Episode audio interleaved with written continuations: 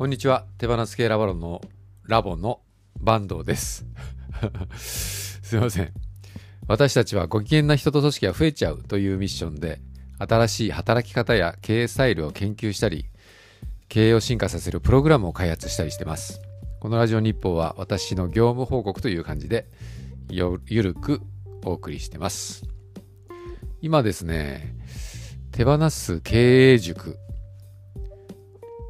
というのを4月からスタートさせるんですけれども、まあ、それの、えー企画をしてるんですよね。ポスト資本主義時代の手放す経営塾ということで、まあ、今これからはポスト資本主義だよねみたいなこと言われてるじゃないですか。えーその中で経営者のパラダイムシフトですね。経営自身があるいは組織がパラダイムシフト、えーこれからしていくよねという中で経営者自身もパラダイムシフト、まあ、変容ですね、えーそれが必要じゃないかと、まあ、必要と思ってる人に対してサポートをしていくようなそういった場を作っていきたいよねと。いうことでですね。4月からそれがスタートします。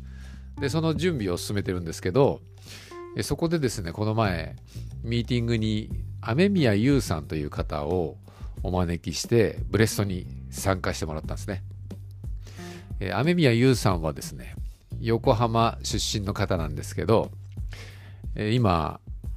えー30歳でですねお若いですね。で、えーいろいろな面白い企画をプロデュース、えーされててですね例えばネオ盆踊りという盆踊りをですねプロデュースしてたりとかあのまあサイトを見てもらったらわかるんですけど普通の盆踊りなんですけども設営がすごいかっこいいんですよねでみんなが動物のお面をですね、えー、かぶってえー覆面パーティーじゃないですけど、なんかちょっとそういう感じになってなってるんですよね。絵的にも面白いんですけど、でその動物がですね、絶滅絶滅危惧種の動物のお面が用意されてて、内側にメッセージが書いてあって、盆踊りしてる時は普通に楽しんでるんですけど、帰ってそのメッセージ読んだら、まあ、こういう状況になってますみたいなのが書いてあってです、書いてあるということで、まあ、そういったメッセージ性のあるえ盆踊りをしていたり、それからサイレントフェスって言って、まあ、クラブであ、クラブっていうのかな、まあ、フェスなんですけど、集まった人がですね、まあ、リアルで集まるんですけど、ヘッドホンをみんなつけててですね、で静かなんですよね。会場に音楽が流れてないんですよ。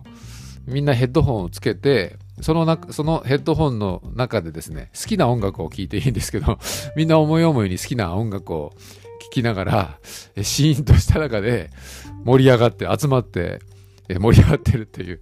まあ、そういうフェスがですね、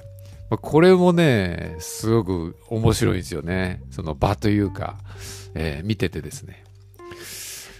で、私たち、ラボの活動としては、フェスけフェス感が溢れるようなものをしたいよね、と。らしさフェスっていう私たちのスタンスがあるんですけど、えーそれぞれの個性が、えー集まってワイワイやる、発揮される、まあ、そういうフェスのような場で、あるいはフェスのような姿勢で仕事してきたよね、みたいな、いう感じなので、ね、こう面白い企画を次々とされている雨宮さんは、なんかいいアイデアをくれるんじゃないかと思ってですね。で、ブレストに入ってもらったんですこれがですね、めちゃ面白かったんですよね。で、ラボの活動とか、自立分散型組織ですね。まあそういったことを話したら、それって DAO ですよね？っていうか、もうパッと言ってですね。DAO っていうのは、ブロックチェーンをベースにした自立分散型組織のことですね。えーよくわかりますみたいなことです。お、すげえと思って。で、DAO って僕の中では森のイメージなんですよね、みたいな、いうことで森の話をわーっとしだしてですね、すぐ世界観に引き込まれるというか、えー生態系みたいなもんですよね、みたいな、えーことで言ってですね。それから経営者の変容、パラダイムシフトをサポートしたいんですよね、みたいな話をしてたら、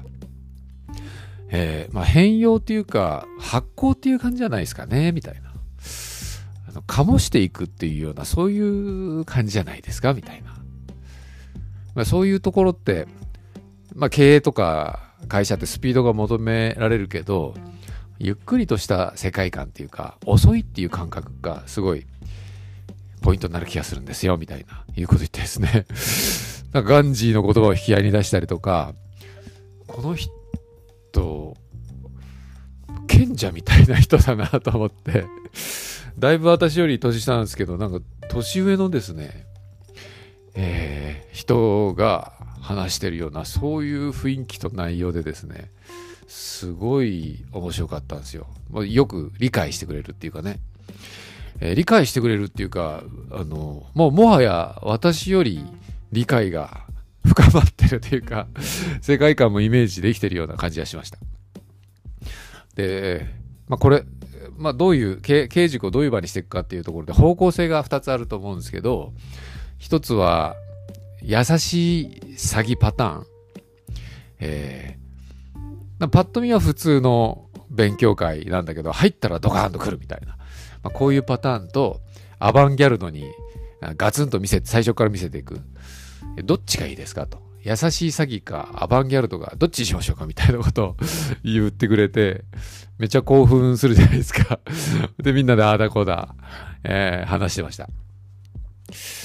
ついでにタイトルもどうしましょうかね？みたいなタイトル、さっき言ったポスト資本主義時代の手放す経営軸っていうことで、ま、これは今までブレスとしてですね、決めたんですけど、うんタイトルから考えてもいいですかみたいなこと 言われてですね、おお、ゼロリセットかと思いながら、もうここまで来たらお任せした方が面白くなるんじゃないかということで、えー、このタイトルとか世界観ですね、それからキービジュアルみたいなところを一緒に作ってもらうっていうことになったんですよね。なので私たちとしては、まあ、単なる、まあ、塾っていうふうにつけてたけど、一般的な勉強会とか、なんか講座があるとか、えー、ビジネスチックなものにはしたくなくてですね、えー、新しい世界観の内容でありたいし、そういったことも発信していきたいし、え、全然今までの一般的な、え勉強会とは全然違うものにしたいと思ってるんで、まみみやさんのような方とコラボしていきたいなと思ってたので、まあ、すごくいい感じになりそうです。ので、えぜひ皆さん楽しみにしていただきたいと思います。またこの進捗お知らせしていきますし、もう来月からオープンはしていくんでですね、来月までどういう形になるか私たちも楽しみです。というわけで以上です。それではごきげんよう。